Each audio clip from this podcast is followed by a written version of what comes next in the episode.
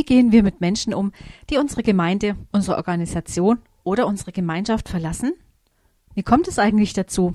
Ich glaube, die einfachste Erklärung ist zunächst, dass es einfach unterschiedliche Wahrnehmungen von Gemeinschaft und Gemeinde gibt. Es gibt unterschiedliche Theorien, jeder lebt Gemeinde anders, jeder versteht sie anders. Ich für meinen Teil und mein Mann ebenso, wir verstehen Gemeinde als Leib Christi. Der Leib Christi vor Ort, in der Region, in Deutschland. Wir gehören zwar zu einer Ortsgemeinde, und dennoch binden wir uns nicht für Zeit und Ewigkeit an diese.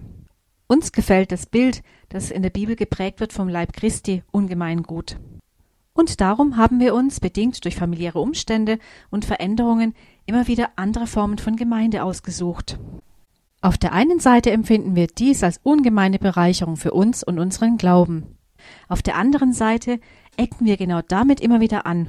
Viele unserer Geschwister kommen damit einfach nicht klar, dass wir nicht an eine Gemeinde gebunden sind. Doch haben wir dies als Berufung von Gott für uns erkannt. Dazu ein Beispiel. Wir gehörten viele Jahre zu einer ganz großen Gemeinde und mussten diese nach elf oder zwölf Jahren verlassen. Was war passiert? Die anfängliche Freiheit, die wir in dieser Gemeinde spürten, hatte sich im Laufe der Jahre verändert. Ein strenges und enges Regelwerk kam dazu.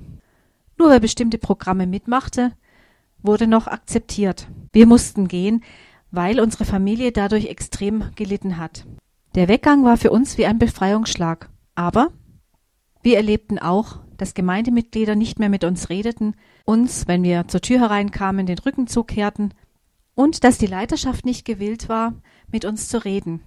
Wir konnten weder unseren Weggang sachlich erklären, noch gab es einen versöhnlichen Abschied. Und leider ist das kein Einzelfall. Bis gleich nach der musikalischen Pause.